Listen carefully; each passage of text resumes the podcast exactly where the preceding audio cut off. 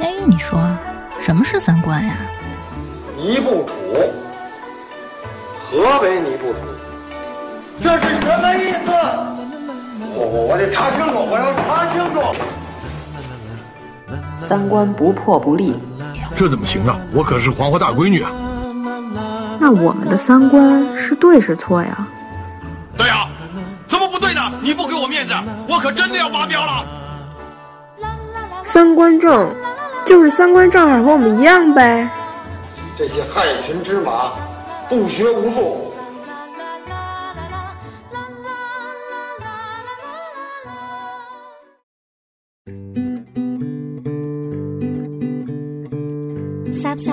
喂，大家好，大家好，我是什么王宝库是吗？ 大家好，我是阎摩罗。 然后剩下的两个人呢，一个叫王十九，他就是我。大家好，我是张小希。嗯，你是最正常的 一个，你怎么能透露出来？我们是在他家里 录的，我们在高级录音棚里录的。 对对对，是一个贴满了消广告的一个所在，还没有电梯的一个嗯黑暗 的十五楼。对，所以我们刚才刚刚爬到十五层楼，可能说话有点语无伦有点喘。然后我们今天录这个电台的第一期节目，我们这电台叫什么呢？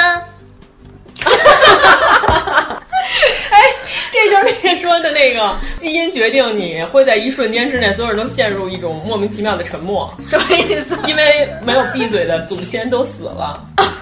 你知道那个吧？我我我知道那个、啊、什么意思？就是说那个说网上有一个人问，然后说为什么那个在教室里老师不在的时候大家都吵闹，然后那个老师那个出现的时候，突然一瞬间整个教室里大家的声音就全都没有了。然后说这个是在基因里的一种，就是危机意识集体闭嘴的一个机制，然后都融入到了你的基因和你的细胞里。然后，然后他们就说那个，他说那没有闭嘴的呢？他说没有闭嘴，您祖先已经死了。所以我们这电台那我到底要不要告诉大家我们电台叫什么名字？一九八三毁三观呀！好像有人已经说出来了。哇塞， 你吃了给屁了，给屁了！ 你的表现真的挺像一个不怎么样的捧哏的，你知道吗？ 我要说相声就把你 换了，哪有这么接的？ 没一句话在气口上呢。这个毁三观吧，它不是那种三观尽毁的毁三观，是帮你重塑一下，就是现有的这个三观，不破不立。对，嗯所以我们这是一个正能量的节目。 对。这节目就是哈哈哈十五分钟来个凑数，这样是不行的。 迷之微笑和沉默。 首先得跟大家说一下什么是三观，嗯 快点再回给我加混响，因为这玩意儿特别神圣。三观就是世界观、人生观和价值观。别拦着我啊，拦我拦着我咬人。那个 世界观也叫宇宙观，啊，这个都不重要。然后人生观其实也不怎么重要。然后最重要的就是价值观，有很多人就会因为价值观不同，分道扬镳，反目成仇。离婚了，那就是对钱对钱的看法是吗？不一定，价值观不一定是，并不一定是这个。比如说那个录音笔， 我觉得就应该搁地上踩碎了，然 后他花了五块钱买回来。就是很多人就是因为知道了这世界上还有咸豆浆这个东西，他的三观就尽毁。咱们入主题吧，好吗？好吧。哦我们今天的主题就是，你之前看过哪些？当年看觉得三观很正，但是现在看觉得尽毁三观的电视剧，那就是影视作品，或者是综艺节目。对，因为但是昨天我在朋友圈问了之后，有 N 多个小伙伴给我回答了，他们看过最毁三观的电视剧是。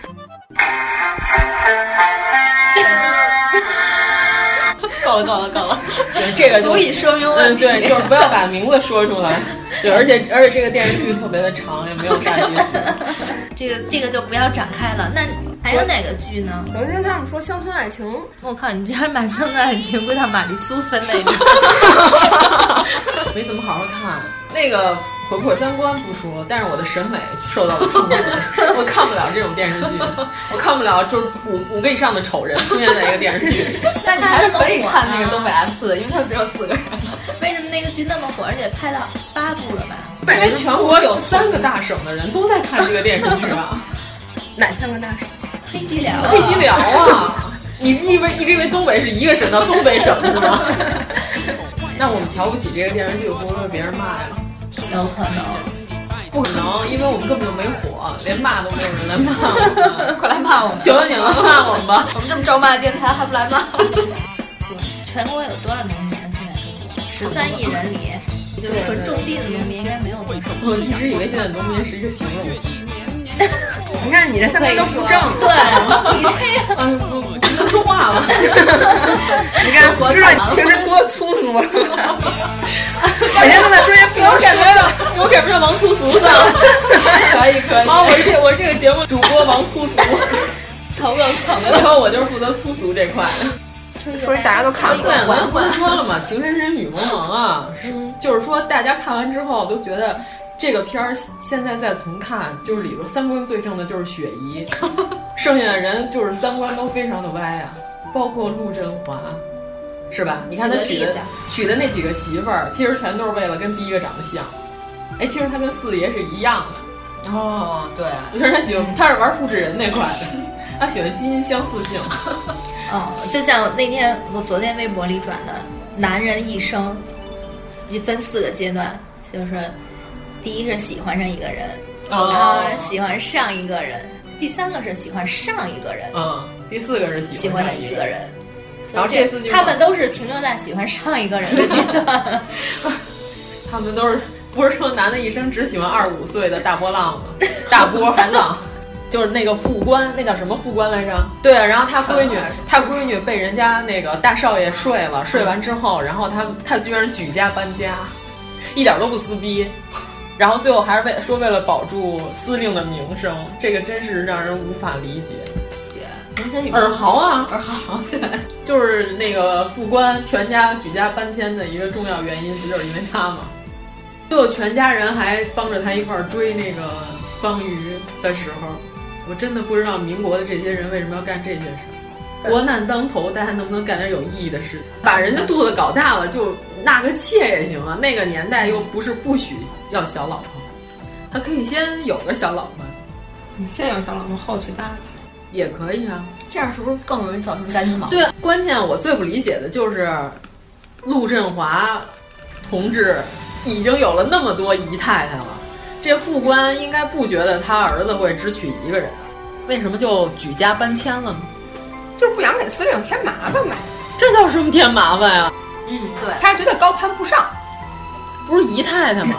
他要说不想让他闺女当姨太太，我还可以理解。不是，他应该觉得高攀不上司令家。但是他闺女都已经有孩子了，那你把父，你把司令的大孙子带到哪儿去呢？还没有良好的教育。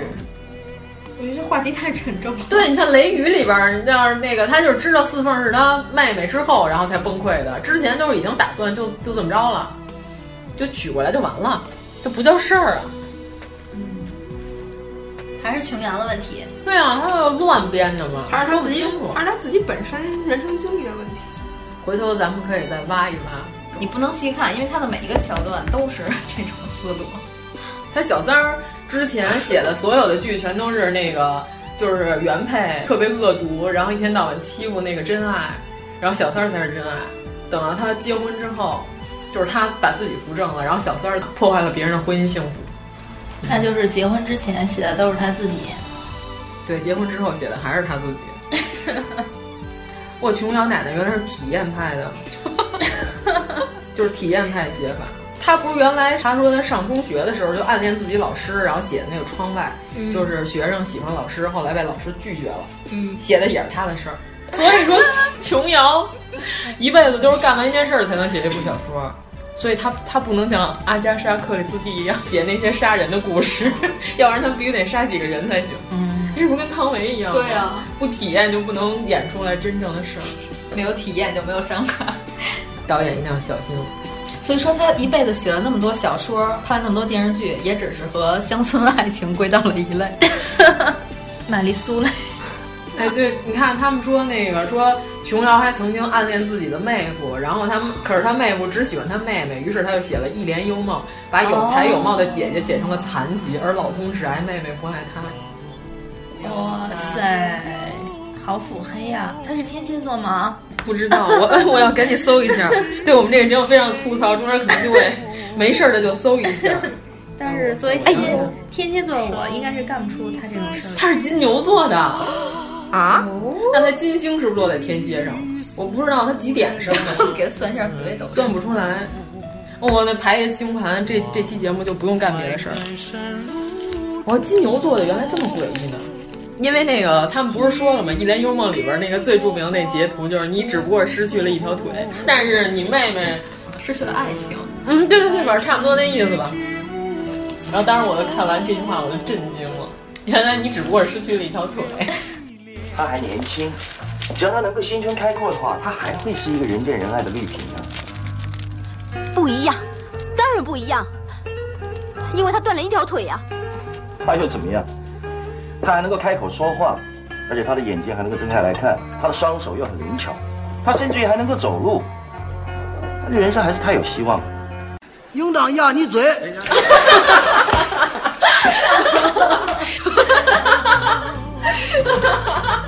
我当年还是真是就是完整的看过这个电视剧， 但是你不记得有这句话了吗？不记得了。我只记得就是有一天叫什么来着，就是他那个大姐夫回家，然后桌上摆着一个餐盘罩着，然后他一拿起来，里面是一条他的假肢。当时那个镜头吓死我了，对，什么破玩意儿啊！咱们这个有点太负能量了，一直在满街。哦，我们节目不就是这样的吗？就是看不起这个该死的社会。来点正能量的，来聊一个抗日剧吧。 我爸刚看完的是什么呢？女一，女一之前是什么剧呢？你爸还看女一呢？看呀，就是这哇、样你爸看真牛哎！你爸那个什么、但是这女的能 红，什么，你你告诉你爸，他早都红了，他嫁给一台湾老头儿，台湾老头儿都比他大好多。哎，我现在就特别不明白，甄嬛为什么要又要回宫跟皇上好？你怎么又回来因为了？她怀，因为她怀孕了孩子呀，不是怀的是那个十三年的17十七年的孩子，不是不是，你也是二还有十给加减法的问题。哎，你已经来不了二十以内嫁接法。 完了完了，哦，这会计的地位不哦，保。因为我那她先怀孕了，不是这 我我我想错了，想成芈月啊了。嗯，芈芈月我都没看，我也没看芈。月和女一有区别 吗？没有，就换了个朝代，基本上流程是一样的，都有一个那个草原上的男子喜欢啊他，吃那个然后也有一个，哎哎，这初恋都是 黄轩，草原英雄小姐妹，整个然啊后是随便抓点草药治治人什么的，对呀、人都说了，芈月最大的特异功能是所有的草药都围着她长，她想要摘什么都能从脚边摘。然后刘诗诗就是所有东西都能治病，嗯，就是什么鸡屎，然后那个地上的那个挖出来的泥，吸汤儿。没有，我们当时指甲，哎，我指对，甲我们当时说来着，马兜铃，我们你知道为什么治好了吗？就是拿着这碗东西，让那病人看着怎么做的，然后弄完之后，我就跟他说，说不好再喝一碗，然后他好好好， 说大哥感觉怎么样？不好再来一碗，可以没事儿了，我 这健步如飞，我一点事儿都没有了，就是因为他治好了那个草原上的男子，但是那男的发型实在是不像样儿。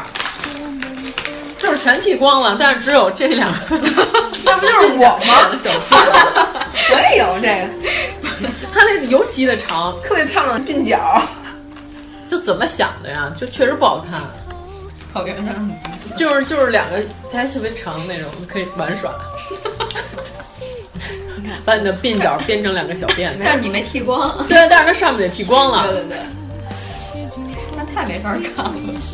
今天电视上还播了那个巩俐和张艺谋的那个《秦咏情》，那个时候巩俐是不是就是应该是二十多岁大波浪，应该算吧，对，应该是。差不多吧？那会儿他们俩就是在好的时候，那个是九四年的时候，他俩是不是拍拍完第一个戏就好了？为什么女演员那么容易跟导演好上呢？因为有利可图啊。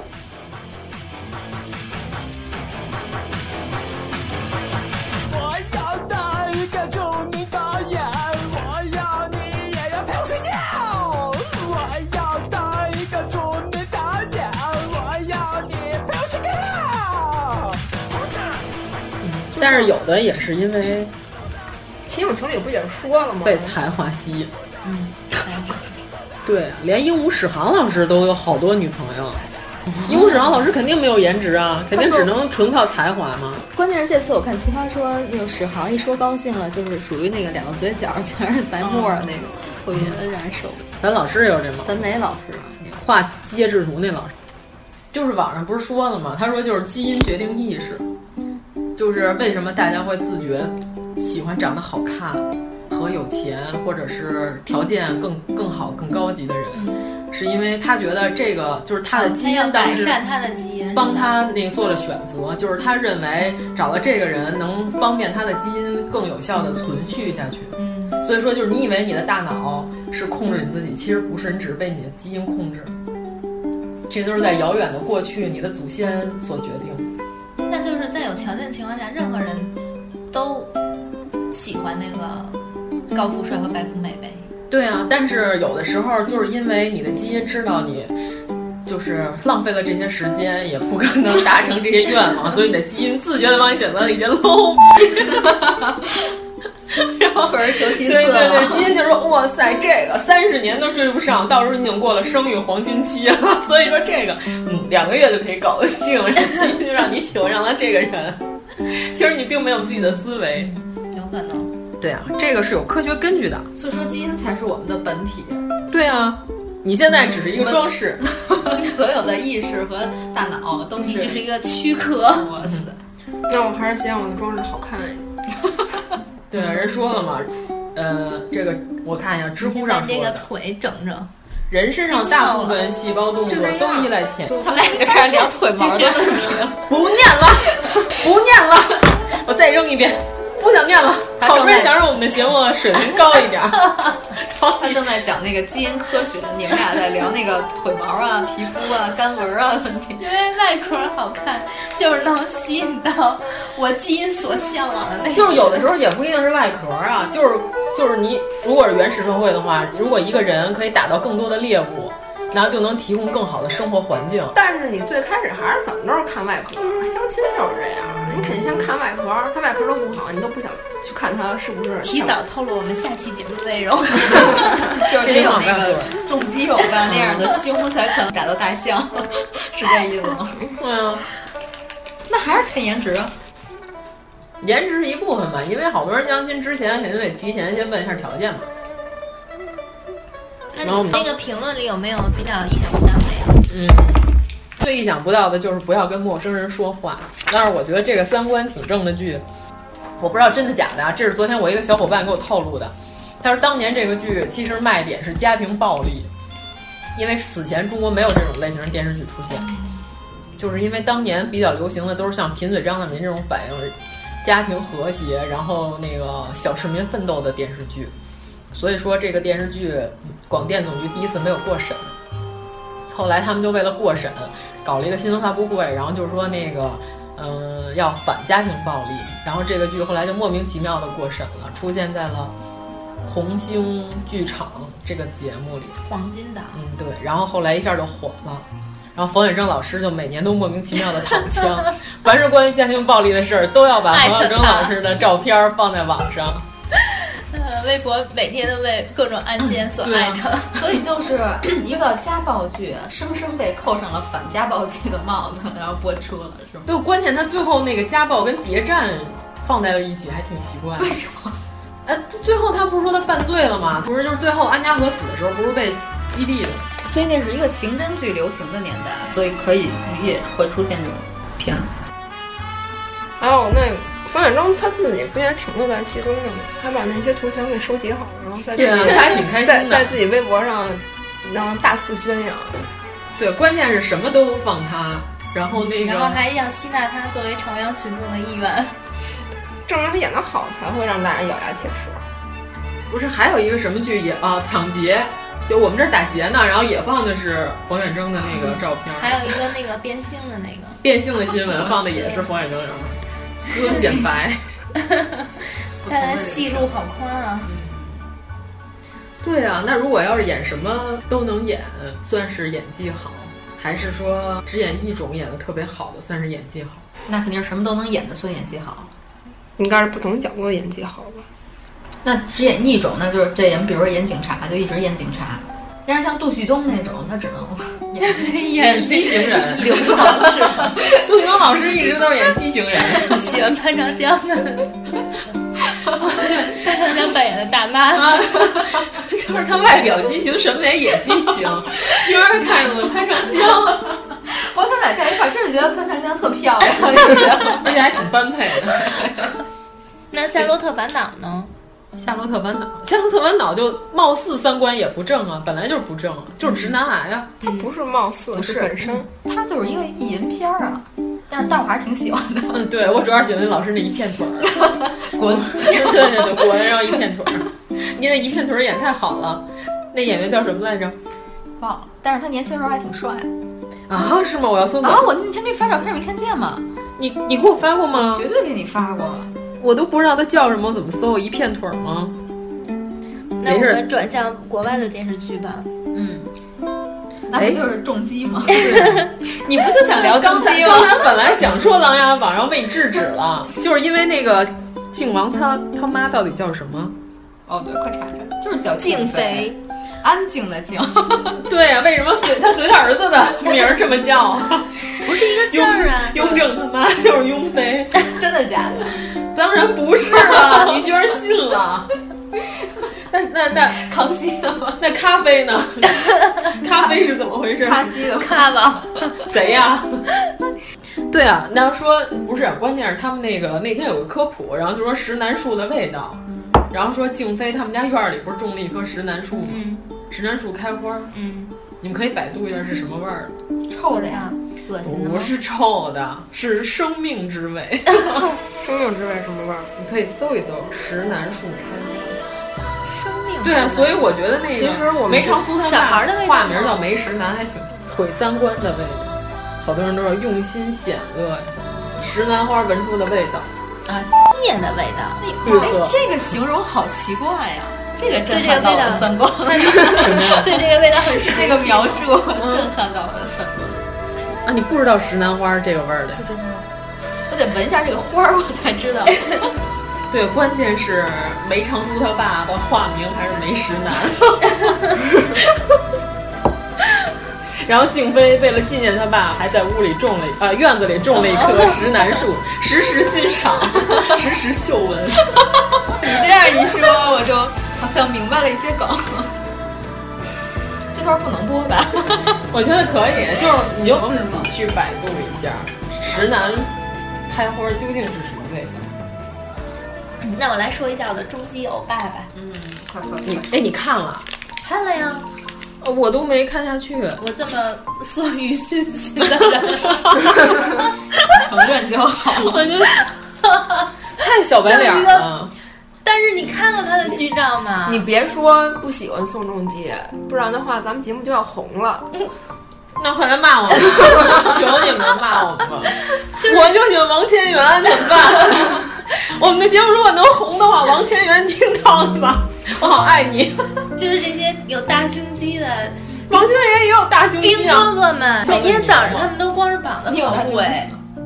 就说为什么这个剧那么火？啊嗯，然后有人分析了一下，就是它不像以往的韩剧，就是两个弱智在谈恋爱，然后它表现的是两个成熟的、有各自世界观、人生观的正常的成年男女在谈恋爱。哎，他们在哪儿打仗啊？并没有打仗，海外电电视剧。对啊，我觉得韩国除了跟朝鲜打仗之外，没有什么仗可以打呀、啊。嗯。这些就其中有一个情节，就是另外一个医生问他，就是说，如果敌军的伤员能不能 救？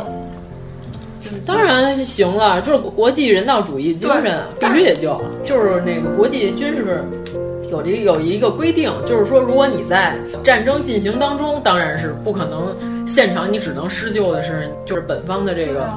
但是如果说这场战争已经结束了，敌军已经缴械投降，他就是俘虏，必须得有一个优待俘虏政策，你肯定得救他呀。他们俩三观没冲突啊，他们俩一个是在打仗时候进行的三观，一个是打完仗之后进行的三观。那要是这么说，如果说这儿现在只有一个大夫，然后呢现场有俩人受伤了，一个是我军士兵，一个是敌军士兵，那你说这大夫先救哪个？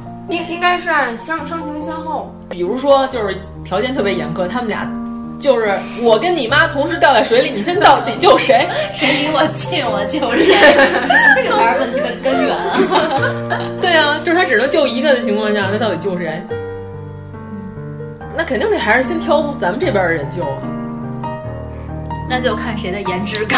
对啊，那就是看谁的颜值高。所以说还是得打扮的漂亮，怪不得那男主角小白脸 呢，小白脸没有好心眼儿，我跟你说。对，所以就是说这个剧不像以往的韩剧那么弱智，就大家都能猜到那些桥段。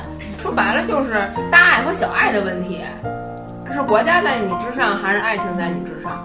我觉得就是强行矛盾，对，赋予了一些别的，就是比如说这大姐不是大夫，她是一反战人士，然后她跟一当兵的谈恋爱，可能他们俩有点矛盾，因为他们俩是决然对立冲突的。但是她是大夫啊，这有什么冲突啊？那没病人，你这大夫你还当不下去了呢，对吧？那你只能玩调理和营养那块。编剧之前是看过《亮剑》的是吗？ 还是柳云龙 啊？哎李云龙，好吧，柳云龙，柳云是导演。哎呦，真是没好好看过这个电视剧， 我实在看不下去。嗯最近最火的那个抖森演的夜班经理，那里不是有他？他也是一个卖肉的剧吧？平均每平均每一点五集睡一个老大的女人，那就三集睡那俩呗。这不是这根本就就啊！现在四集了，睡了仨了。关键这个剧就是它根本就没有任何谍战，然后或者是情报的那个紧张的剧情，就是他在勾搭女的上，就是他睡了每一个老大的妞之后，然后那老大妞自觉的就把那个所有的情报都告诉他，要不然就是没睡之前就先告诉他了，然后为了和他睡，我真惊了。看完了之后，我就替梁朝伟不值啊！ 陈永仁为什么要卧底那么多年？基层混进来的。三年之后又三年。三年之后又三年，就快十年了，老大。抖森他上来是一个退役的一个，那当年打过冲锋战争还是什么战争的一个老兵，然后后来在一个酒店里当夜班经理，然后后来为了让他能够强势卧底到这个集团里，然后就让他编造了一个他是犯罪分子的履历，半年你知道吗？速成坏人，我都惊了。然后我说那梁朝伟真惨，卧底了这么长时间，三年之后又三年才成功的被老大信任。然后这里边你就感觉，说明中国的老大都比较比较多疑，老外老大都纯洁、可爱、善良，刚一看就就喜欢上了他的大长腿。就是可能最终不是因为那些大嫂的有事儿， 是那些大哥和他有事儿。大哥一眼就相中了 他。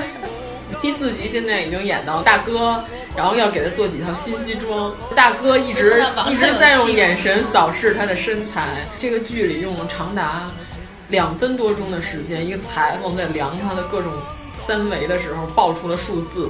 特别奇怪，就是胸围、腿长、这是为了满足粉丝的要求吧？对啊，这样粉丝就知道他的身体数 据。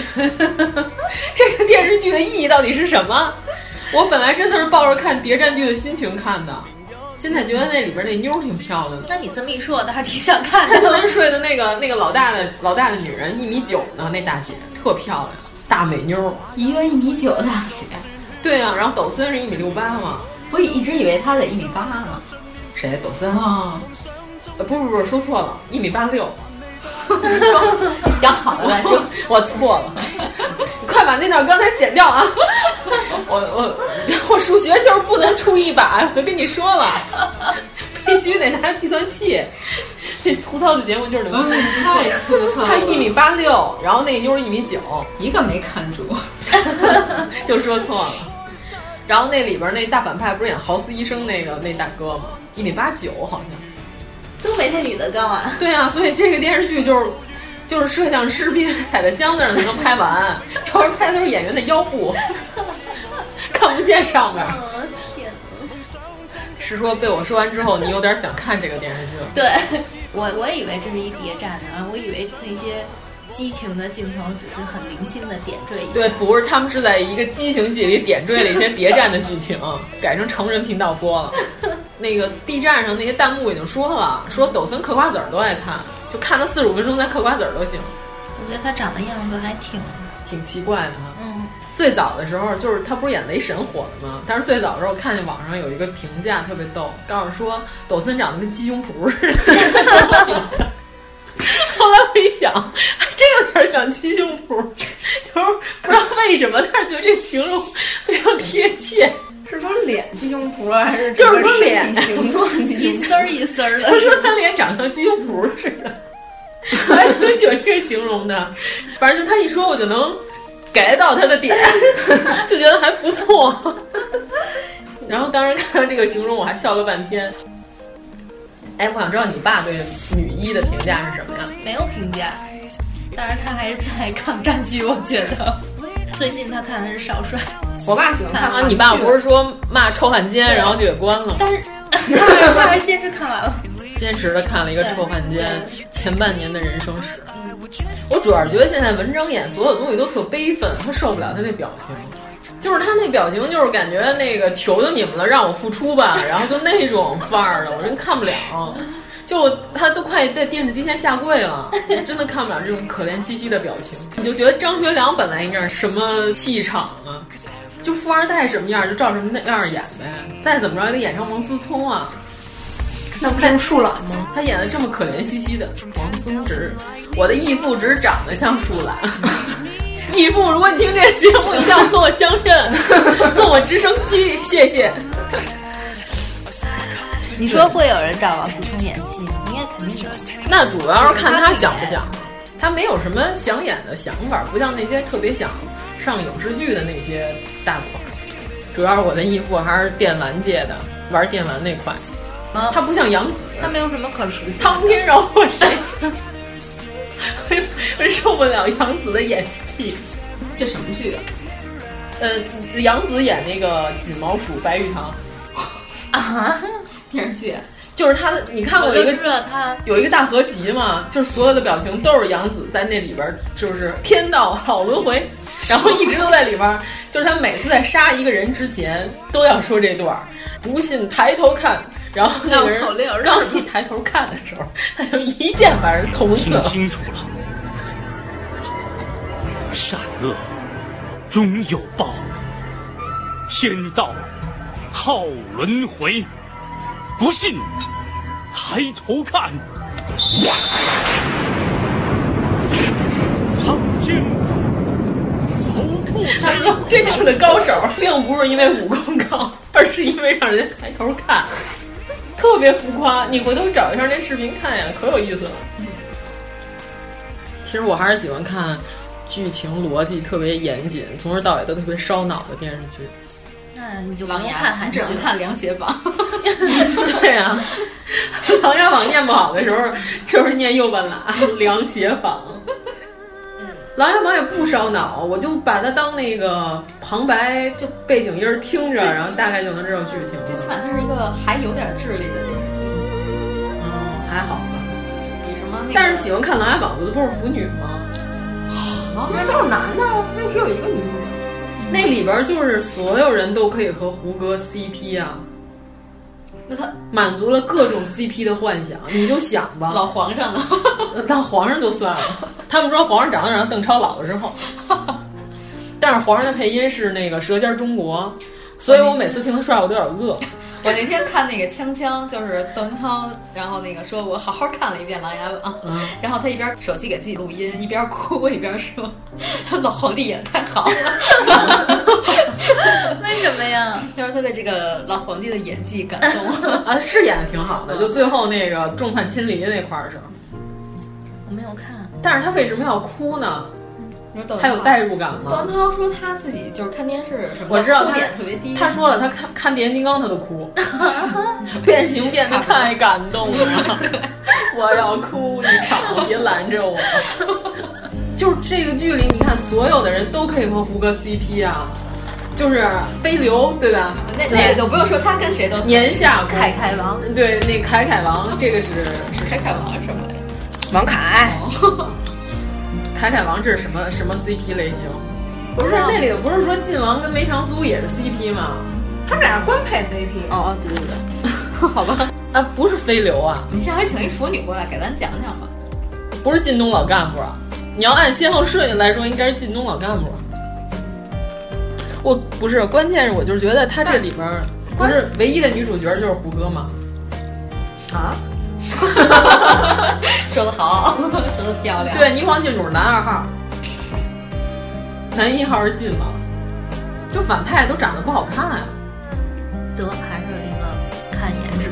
对，就是你看那反派，然后演到后来，好像就秦般若长得还挺，剩下那些长得都不怎么样。那老头叫什么来着？夏江嘛，哦对对对，夏江。然后所窦文涛说看到夏江入狱的时候，又被夏江的演技感动得一塌糊涂。呃那那个大爷鼻毛太长 了，我看不了。他出来时候我都，我是拒绝的。 啊，然后还老给他特写，冲着梅长苏嚷嚷的时候，他鼻毛就滋出来。你要这么说，那我回去还得翻两集好好看。反派都长得不好看啊！哎，对他反派没有 CP 啊。 王维德呢？不，他不算反派吗？他算反派，他只算笨蛋吧？ 但害死才算笨蛋吧。他不是笨蛋一号、笨蛋二号吗？ 那个和尚剧呢？之前的那个。我那个三观好正，就是有螃蟹就就够了。对对对对 对，但是那个剧就是螃蟹可以征服所有人。 我就是呃不理解为什么和尚会这么喜欢他，我觉得他们俩都没有什么感情发展，或者是什么传说，就是人家给他算个命，就是你未来的女人会把香灰撒在你头上， 他就认定了。 啊这个算命的，回头电话给我一个。这轱辘掐了。就是人类有记载的巫术历史都已经五千年以上了，占卜，然后那个观星象这些东西，然后现代科学才几百年，一个东西能流行了好几千年，肯定证明它是有它必然存在的道理，经过了无数年的筛选和验证。这是王老师科普时间，随便说说，一本正经的胡说八 道。有好多电视剧，你要是觉得把那个人物改一下，就是改演员换一下，你就完全颠覆了你的立场。比如说， 比如杜琪峰演那个梅长苏， 妖怪传。其实你不觉得特别符合原著吗？就是他原来是一个美貌少年，后来因为吃了一个破药，然后那个就是容貌全面目全非。他当时给的字是面目全非吧？也没说他后来是一帅哥呗，不是面目全非那意思是说只是长得跟不一样，易容而已。对对对对对，但是也没说他后来是一个那个跟整容了一样， 吃完那药就如同整容，没这么说。要是吕东演就是梁贤宝， 不是梁家宝，就是梁贤宝，而且必须是塑料凉鞋 或者皮凉鞋。 对对对，就是那不就是太子妃吗？所以说，就还是又归结到颜值的问题了。对，就严正三观就正，对，所以就对对，所以说三观还是跟主演的五官有关系。对，就是林青霞演琼瑶剧的时候，我都还觉得林青霞挺正义的。嗯，陆旭东演梅长苏，不想看。杜琪峰演梅长苏，第一个第一个镜头站在船上的时候，就已经被飞流踢到水里。我跟你说，这全剧终了呗，直接。